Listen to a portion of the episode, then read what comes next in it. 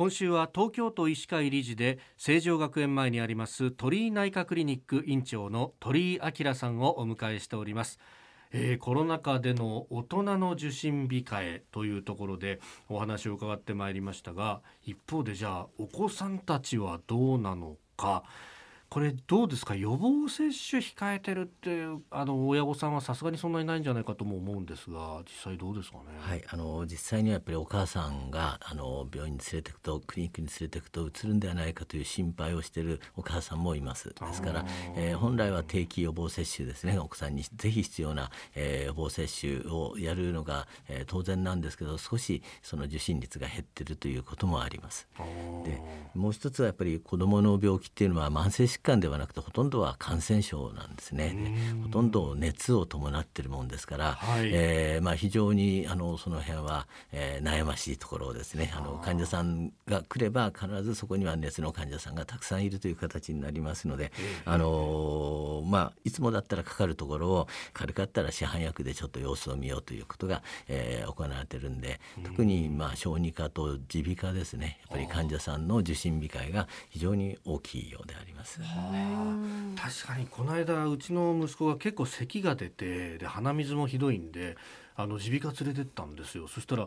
この時期いつもだったらもうすごい待って待ってって感じなのになんか5分ぐらいで呼ばれてあれ？っていう感じがありました。あのくしゃみも咳もですね、まあえー、当初エアロゾルを発生するんではないかとかまあ、感染の原因になるんではないかあと吸入の機械ですね。これも、はい、あの心配されてました、まあ、今はきっちりとした、まあ、マスクをしていただいたりそういうような消毒をきっちりするということで、えー、感染の原因になることはないんですけどもやはりイメージ的にちょっと心配をされている方が多いようであります。はいこれ予防接種なんかもあの確かこのコーナーで少し習ったんですが法律でその空間で区切ったり時間で区切ったりとかちゃんと感染症は予防するっていうのを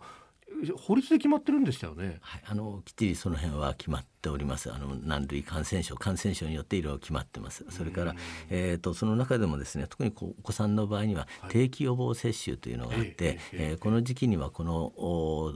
予防接種をするというのは、えー、これも法律で決まっているものがありますので、ぜひそれは受けていただければと思います。それから、えー、子どもの場合には定期検診というのがあるんですけど、これも非常に大切ですね。はい、あのこのまあ病気を見つけるっていうのも一つなんですけども、はい、一つはやっぱりもう一つはお子さんの場合には成長の過程を見るということがあります。それから、はい、えー、親御さんがちゃんとその生育を見てくれてるか、えー、いろいろなそういう放棄をしてないかっていうのも、うん、えー、そこでチェックがされる。あと、えー、そういうようなあのただ単に病気を見つけるだけじゃない面がありますので、ええ、ぜひその定期予防接種と定期、えー、検診の方ですねこれは受けていただければと思っております。ある意味社会のこうセーフティーネットみたいな役割っていうのがその子どもの、まあ、子どもとあるいは親御さんも含めてのこの定期検診には効果があるってことですね。はい、そうですね。えー、小児科の方ではですね、バイオサイコソーシャルってよく言われるんですけども、はい、体と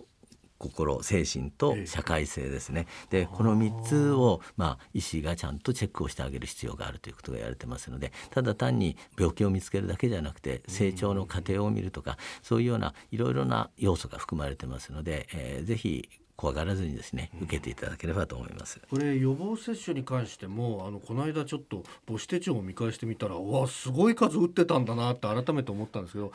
タイミング逃すと間を空けなきゃなんないものとかっていうのも中にあるわけですよね。はい、あの逃してしまうとちょっと打ちづらくなるものもありますけど少しずらしてですね、うん、ええー、と最終的にはやはり免疫力を獲得することが大人になった時に、えー、いろいろな病気を防ぐ、えー、特にマシンとかそういうものは大切ですね。あの、はいですから怖がらずにぜひ受けていただければと思います。まあ、ある意味遅れちゃったと思ったらそれはそれでかかりつけのお医者さんに相談すれば手はいっぱいあるぞと。はい、遅れたら遅れたなりにいろいろ対応しますので、えー、一回チャンスを逃してもですね必ずあのかかりつけ医の先生に相談していただければ、えー、ちゃんと免疫ができるように、えー、工夫をしてくれると思いますよね。